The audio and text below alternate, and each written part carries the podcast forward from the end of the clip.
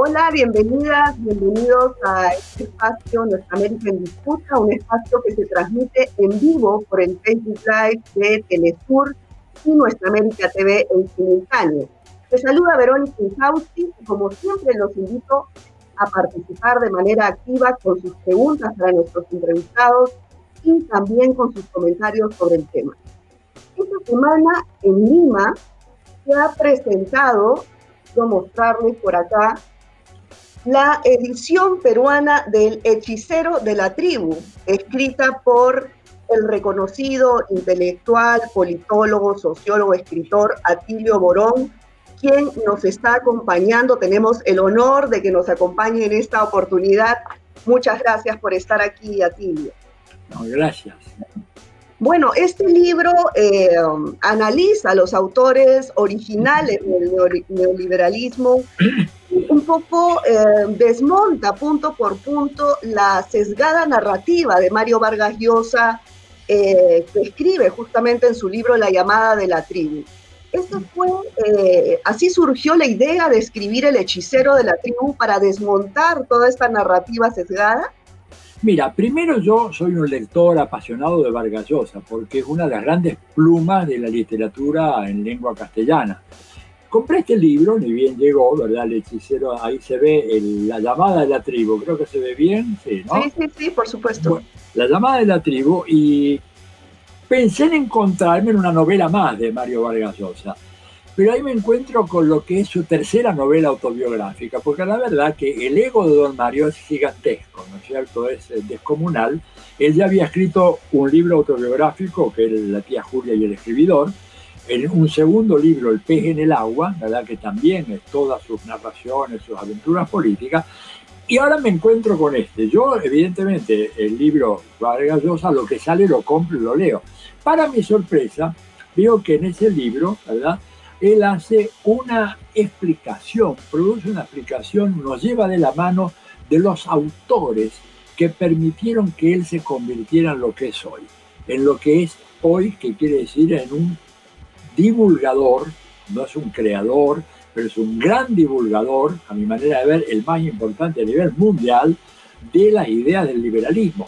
Y entonces presenta a los siete autores que según él lo sacaron de ese marxismo sarteano que tenía cuando era un salmarquino allá en Lima, ¿verdad? Y habla de Adam Smith, de Ortega y Gasset, de von Hayek, de Popper, de Raymond Aron, Isaías Berlín y finalmente de Jean-François Rebel. Como te imaginarás, yo el libro lo devoré, porque son los autores que yo enseño en mis clases de hace 30 años o más de teoría y filosofía política en la Universidad de Buenos Aires y que he dado cursos de esas materias en la mayoría de las universidades de América Latina como profesor visitante. Y dije, bueno, a ver qué dice este hombre, cómo es que, por qué se va por acá. Bueno, y evidentemente lo que él hace ahí es una presentación muy bien hecha, porque indudablemente es un gran escritor, de las ideas que él dice que extrajo de cada uno de estos personajes. Y yo entonces me puse a hacer una especie de diálogo, de conversación con él, que es lo que es mi libro, El hechicero de la tribu, es un diálogo capítulo a capítulo con Vargas Diálogo que tiene que ser así porque él jamás aceptó, a pesar de que hubo muchas invitaciones, de tener una conversación conmigo, una conversación franca, cordial, no exenta de diferencias, pero por supuesto muy respetuosa, nada de descalificaciones, insultos ni nada de eso. Tuve en mi obra no hay ninguna de esas cosas, simplemente una crítica muy fuerte, pero respetuosa señalando las diferencias. Él no, quiso nunca, pero bueno, yo este, sabiendo que esa iba a ser su respuesta, empecé a analizar capítulo tras capítulo y me di cuenta de que realmente lo que dice es un nonsense de que simplemente es propaganda política, pero muy bien empaquetada. No tiene la rusticidad que tiene, por ejemplo, muchos de nuestros economistas acá en la Argentina o en el Perú, que te hablan del, neoliberalismo y el liberalismo, lo dicen de una manera tal que realmente convencen a muy poca gente. En cambio, Don Mario, que es un gran artífice de la lengua, lo hace de una manera tal que tú te quedas realmente pasmado. Bueno, no será verdad lo que dice este hombre, sobre todo además conociendo su trayectoria. O sea, se trata de un libro que trata de desmontar esas ideas, del, cual él es el gran divulgador, y que son ideas que en el Perú de hoy, en el Perú que nació hace dos semanas, si se me permite esta, esta alegoría, en ese nuevo Perú que nació después de 30 años, ¿verdad? Eh, de Fujimori, del famoso 1990, van a ser muy importantes. Por ejemplo, construir una democracia se puede construir en el marco de una política económica liberal. Bueno, la respuesta de Vargas Llosa es que sí, que la democracia no es sino el reverso de la medalla de la política liberal. Pero que cuando uno analiza la experiencia histórica y analiza los autores que él utiliza para justificar su evolución política o su involución política tal vez, vemos de que esas ideas han sido refutadas por la historia, ¿verdad? Por la historia de los países desarrollados. Por lo tanto, la construcción de la democracia para nosotros, ¿verdad? Y además para los europeos y a los americanos también, se tiene que hacer dejando de lado ese imperio de los mercados, esa falsa meritocracia de la cual habla Vargas Llosa, ese emprendedorismo que hace que cualquier trabajador en el Perú, cualquiera de las innumerables mujeres que están en la calle vendiendo cositas, empanaditas o lo que sea en el Perú, si trabajan y se esfuerzan suficientemente, pueden ser grandes empresarios. Eso es una mentira gigantesca que ya tuvo un antecedente, recuerdas, en Hernando del Soto. ¿eh? Claro, claro. Justamente el otro sendero. Sí, justamente el día de ayer que se hizo esta conferencia presentando la edición peruana del hechicero de la tribu, eh, Carlos eh, Alberto Adrián Sen, quien hace el prólogo de este libro, menciona ese tema, que en, este, en esta oportunidad eh, sirve también para desmitificar a Mario Vargas Llosa en el Perú, pues aquí pues es eh, para el peruano común, es un personaje que representa la democracia, el antifujimorismo, pero es un personaje, es la voz ante Latinoamérica y el mundo, como bien tú has señalado, quizás la voz más importante hispanohablante que representa el neoliberalismo, ¿no?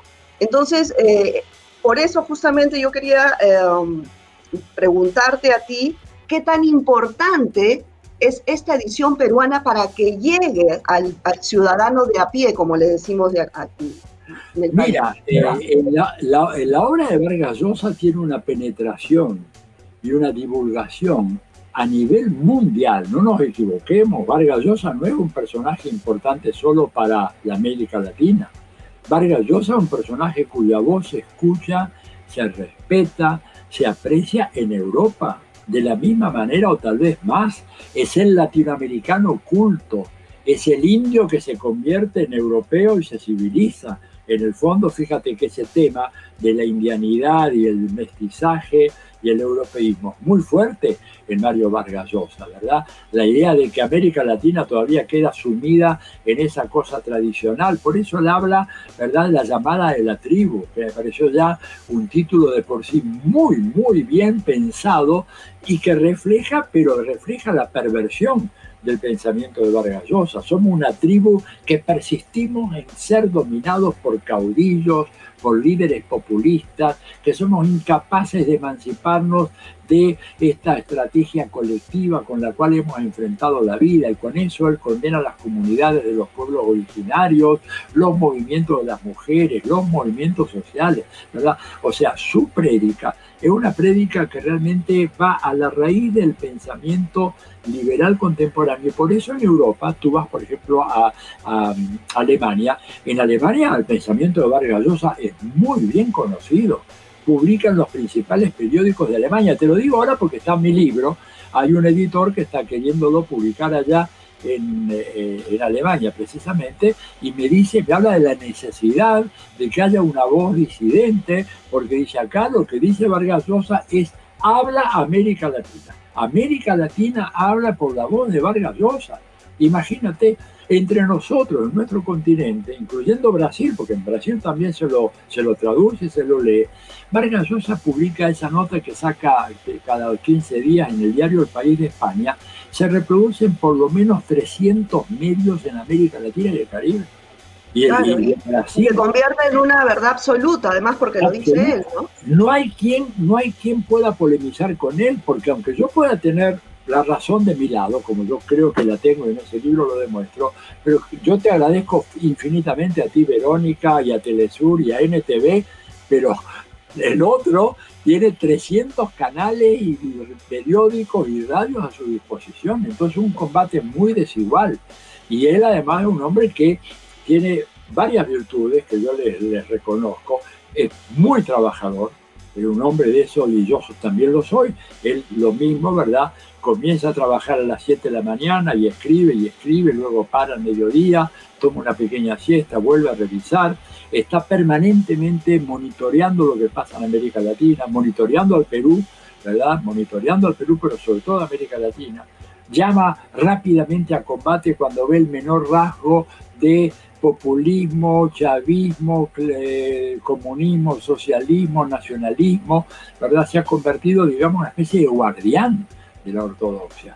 Y lo hace con una eficacia realmente extraordinaria. Por eso me parece a mí que, eh, que, que, mi libro pueda ser publicado en el Perú. Aspiro a que se convierta en un instrumento para no caer en el engaño y mira, te pongo un solo dato, no me quiero extender porque no me gustan estas entrevistas donde el entrevistado se larga y se olvida prácticamente. Y tú eres muy amable, pero párame, Verónica, tranquila. Hago una última referencia. Mira, cuando él dice, podemos nosotros, confiados en los mercados y en el esfuerzo propio, etcétera, salir adelante y hacer del Perú un Perú moderno con muchas clases medias. Oiga, es una mentira. En Estados Unidos, el New York Times en el, en el mes de abril, cuando empezó el tema de la pandemia, denunció The End of the American Dream, el fin del sueño americano, porque esas políticas de libre mercado convirtieron a Estados Unidos en un país profundamente desigual, retrocediendo varias generaciones, porque ya las capas medias no van a poder enviar a sus hijos a las universidades.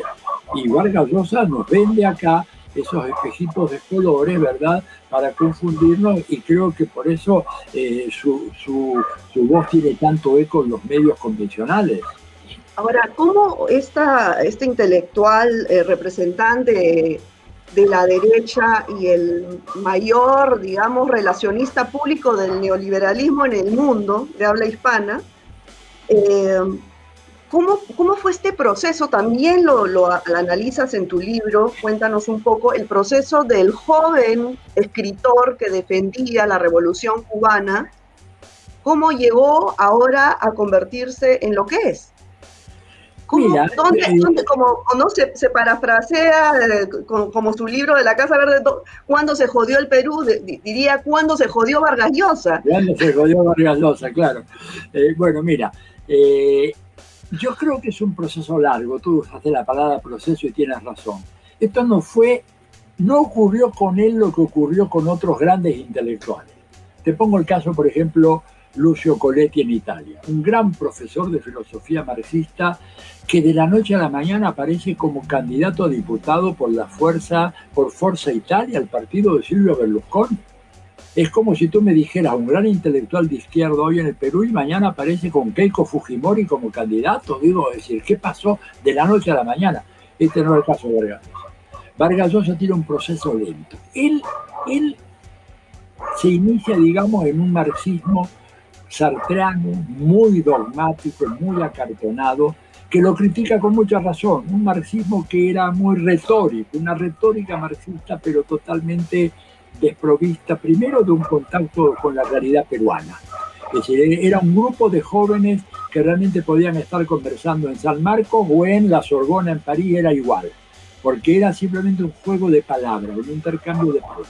Y él rápidamente se, se fastidia con eso. Pero viene la Revolución Cubana y él tuvo, como él tenía un corazón originariamente de izquierda, rápidamente salta al apoyo a la Revolución Cubana y permanece fiel a la Revolución Cubana, fíjate, hasta el año finales del año 71. Yo por eso cito ahí en, el, en, mi libro, cito la famosa entrevista que le hace en la entrevista Caretas, claro, ¿no es cierto? En donde hasta esa entrevista del año 71, él le dice a Hildebrand, acusa a aquellos que me quieren poner en contra de la revolución cubana, son unos mentirosos, etc. O sea, es un proceso de 12 años. Luego de eso, ¿verdad? Él ya instalado en, en, Inglaterra, porque él, fíjate que, por eso digo que él no se, no se transforma porque lo compraron, porque tenía que trabajar y trabajar muy duro para vivir. Tenía que ser profesor de literatura española en algunas universidades, sobre todo en Inglaterra. ¿Qué pasa? Bueno, le viene la decepción con lo que estaba viendo la Unión Soviética, con la invasión de Checoslovaquia, que evidentemente fue una cosa muy complicada, muy dura. ¿No es cierto que en su primer momento muchos intelectuales criticaron a Fidel porque Fidel salió a decir, bueno, esta invasión tiene un cierto sentido. Cuando hoy analizamos después la historia de las relaciones internacionales, vemos que Fidel tenía razón, que lo de Checoslovaquia era simplemente la punta de lanza de una ofensiva destinada a destruir a la Unión Soviética y a cambiar el equilibrio geopolítico mundial. Pero igual fue una cuestión muy dura, ¿no es cierto? Y que creo que en ese sentido eh, la reacción de Vargas Llosa como la reacción de otros intelectuales es comprensible. Lo que pasa es que a partir de, él, de ahí él no tiene retorno. A partir de ese momento Vargas Llosa continúa por esa senda y la experiencia de Gran Bretaña a él le, este, le hace confiar en que lo que estaba viendo en Gran Bretaña podía ser, digamos, el elemento que le permitiera a nuestros países salir de la situación de eh, atraso y de su desarrollo, etcétera, y que entonces este, podía tal vez, ¿no es cierto? Podía tal vez eh, hacer encaminar a nuestros países por un sendero diferente, el sendero del avance que hizo de la sociedad inglesa algo tan vibrante, tan fascinante como lo que él vio, ¿no es cierto?, eh, en su experiencia en Inglaterra. O sea, fue un proceso largo. Y hay un punto culmine que es cuando él finalmente tiene esa famosa cena con Margaret Thatcher, a la cual la invita un colega de él de la, de la Universidad de Londres, el profesor Hugh Thomas Hugh Thomas, digamos, es un hombre de la derecha conservadora dura, inglesa, muy, muy dura, que lo invita a la cena, ¿no es cierto? Y él cuenta en el libro que, tuvo algunas dudas sobre si ir o no ir, pero que finalmente decidió aceptar. Y finalmente dice que es deslumbrado por la personalidad de eh, Margaret Thatcher, ¿no es cierto? Y que era una persona realmente que había cambiado de una manera definitiva y que lo que yo quería hacer lograr una sociedad próspera, una sociedad de hombres y mujeres libres, lo estaba haciendo esta mujer. Y por lo tanto, a partir de ahí, él se pone a, estudiar a estos grandes pensadores del liberalismo, a estos grandes fundadores del liberalismo, ¿verdad? Y en función de eso, indudablemente, él provoca una ruptura ya irrecuperable con su pasado y se convierte en el principal propagandista mundial de las ideas neoliberales pero esa experiencia es marcatoria para él. Mira, ayer justo también en la conferencia, otra de las que presentaron el libro, que fue Aida Mocha García Naranjo, ¿no? Ella eh, mencionaba que este libro en esta coyuntura regional en América Latina es fundamental, ¿no? Porque estamos en un proceso electoral en Perú, en Ecuador, en varios países de la región, y que este libro es prácticamente la herramienta para combatir, con la narrativa al neoliberalismo, ¿no? Ahora, tú has escrito eh, eh, este libro, El hechicero, lo vuelvo a mostrar, El hechicero de la tribu, de una forma muy simple, que cualquier persona, no solamente un académico, lo puede entender. ¿Lo pensaste así desde un inicio? Sí, Verónica, mira, yo, eh, a ver, si tú miras toda mi obra, a lo largo de más de 50 años, siempre hice un esfuerzo, sobre todo después de, mi época más juvenil, en donde estaba muy influenciado por la academia norteamericana y todo lo demás, para escribir en un lenguaje llano y sencillo. Porque yo considero que la misión de un intelectual, la de un sociólogo, un politólogo, un economista, es la de ser gente que se pone al servicio de la sociedad y que ofrece su conocimiento para que todos lo tengan y que todos sepan, ¿verdad? Ahora, en este libro yo me propuse algo muy, muy complicado, no sé si lo he logrado como quisiera, no estoy muy seguro, que es tratar de escribir imitando un poco el estilo de Vargas Llosa, que es inimitable porque él tiene una riqueza de lenguaje y de figuras retóricas que yo lo tengo, pero digamos, si algo tiene eh, Vargas Llosa es que es una escritura muy tersa, muy suave, muy persuasiva, muy penetrante Y yo traté de hacer, bueno, una crítica teórica, porque el problema era, no es lo mismo cuando escribes ficción, en donde no tienes ninguna restricción más que tu imaginación, que cuando tú estás analizando el pensamiento de Raymond Arón. Tenía que demostrar por qué Raymond Arón estaba equivocado. Porque pero, en, el hechicero de la tribu confluye eh, una rigurosidad académica impresionante que, ¿no? que desmonta todo, toda la, la narrativa de Vargas Llosa, pero a su vez es un lenguaje súper simple, entendible por todos. O sea, se ha logrado, eso está muy bien logrado el libro. Pues me, te digo, me, me, llena el corazón de alegría, porque la idea mía es que esto lo puede agarrar cualquier muchacho, cualquier muchacha joven de cualquier barriada de Lima, pueda leerlo y darse cuenta, oye, pero ¿qué está diciendo de tipo?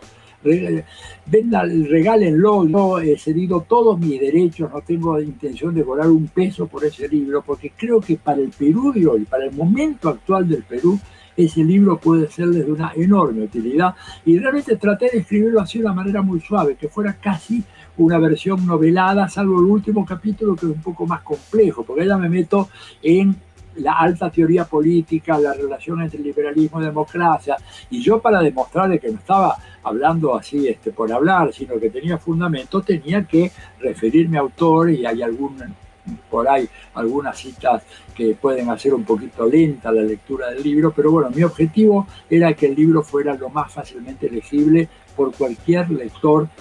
Con que supiera leer y escribir, digamos, ya eh, sería suficiente para que pudiera aprovechar lo que se dice en el libro.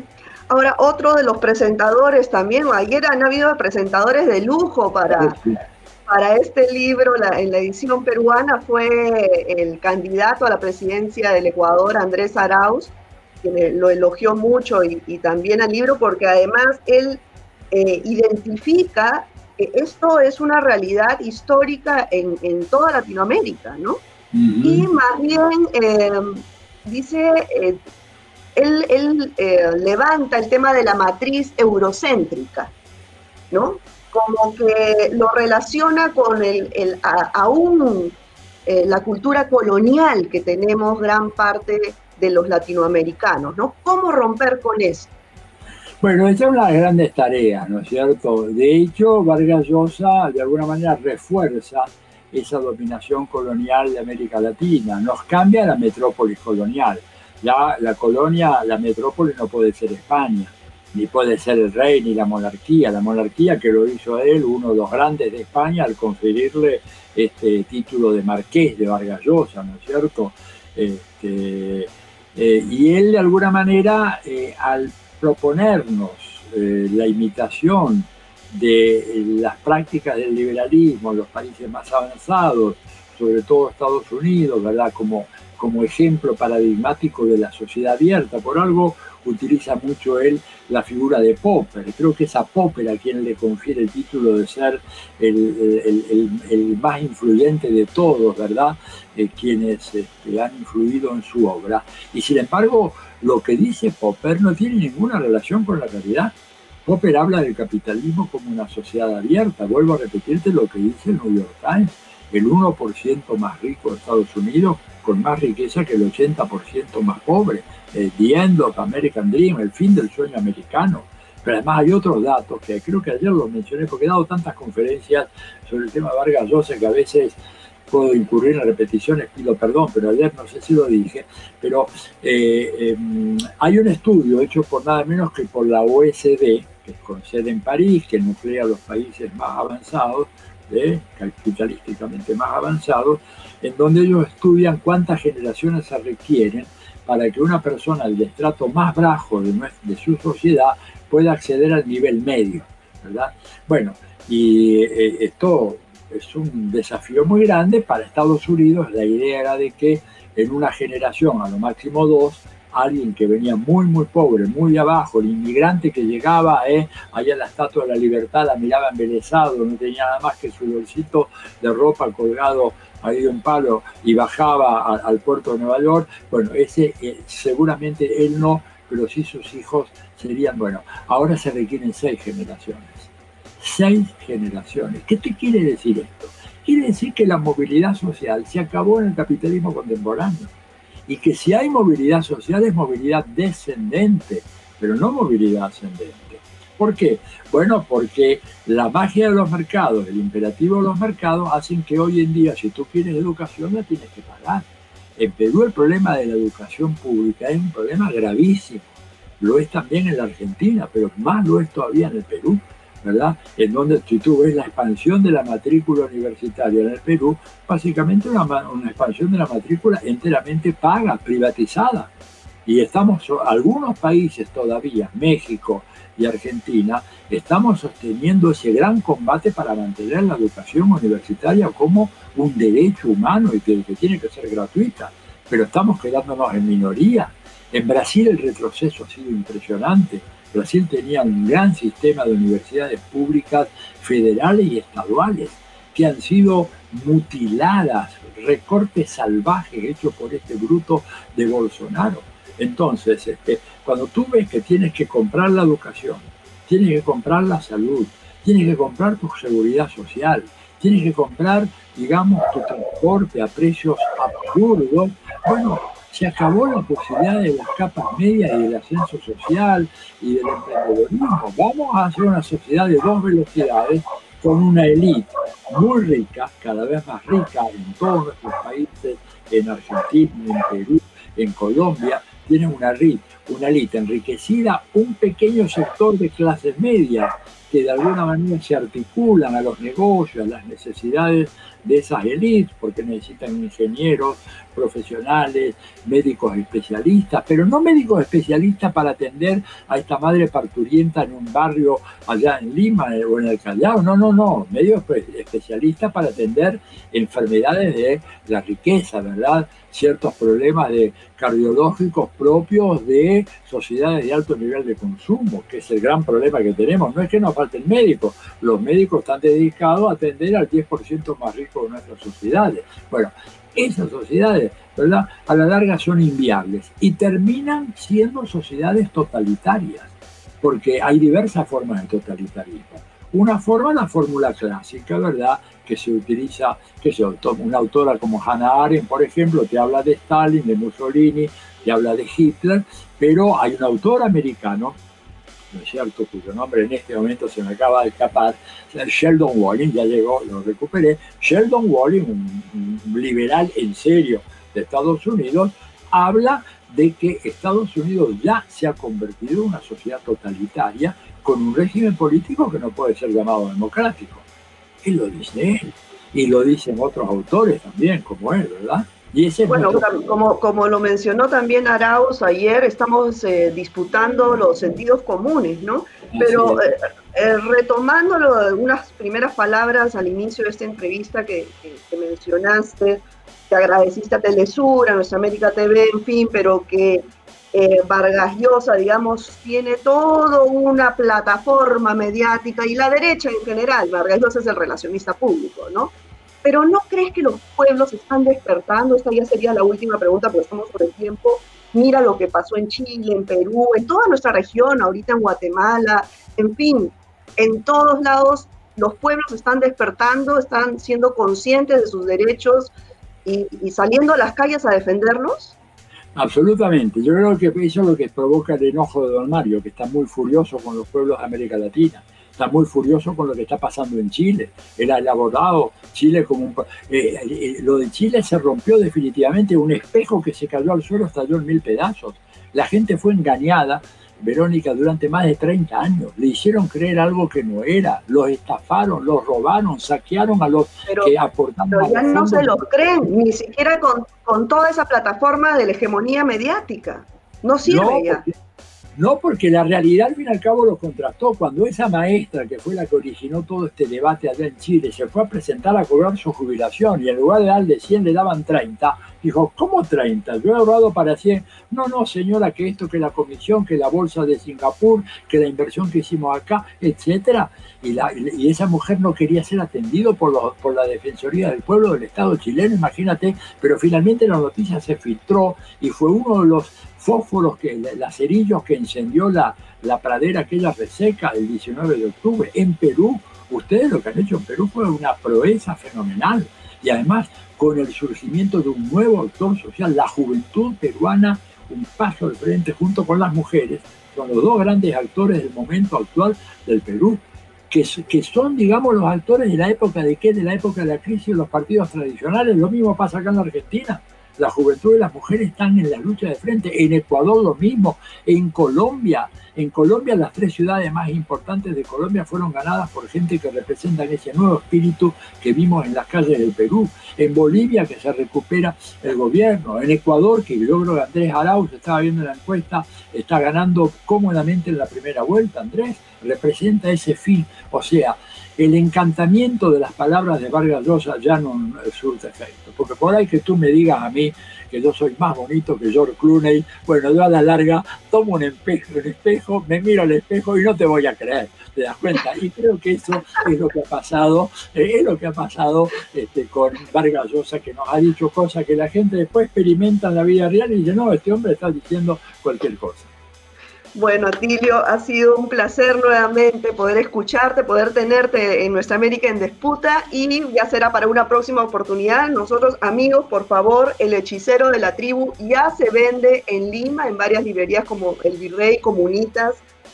Ojo, este libro, todos los fondos recaudados de todo, absolutamente todos los ejemplares que se vendan, van a ser destinados para una noble causa para la alimentación de los comedores populares a través de la ONG eh, Yanapucay, Perú. Así que este libro, te agradezco además por este gesto, a Atilio, las, todas las ventas, todo lo que se pueda obtener de esto va para los comedores populares de la gente más necesitada de nuestro país. Por eso también muchas gracias. Bueno, gracias a ti, Verónica, y espero que el COVID me dispense, eh, que no me lleve consigo y poder ir a visitarlos allá al Perú personalmente, a presentar el libro y a conversar con la gente común y corriente de, ese maravilloso país sobre este libro y todas estas este, mitos que Vargas Llosa ha insuflado en nuestros pueblos. Te mando un gran abrazo y hasta muy pronto. Y gracias. Hasta pronto. Gracias, gracias. Gracias amigos. Hasta una próxima oportunidad. Cuídense. Chao.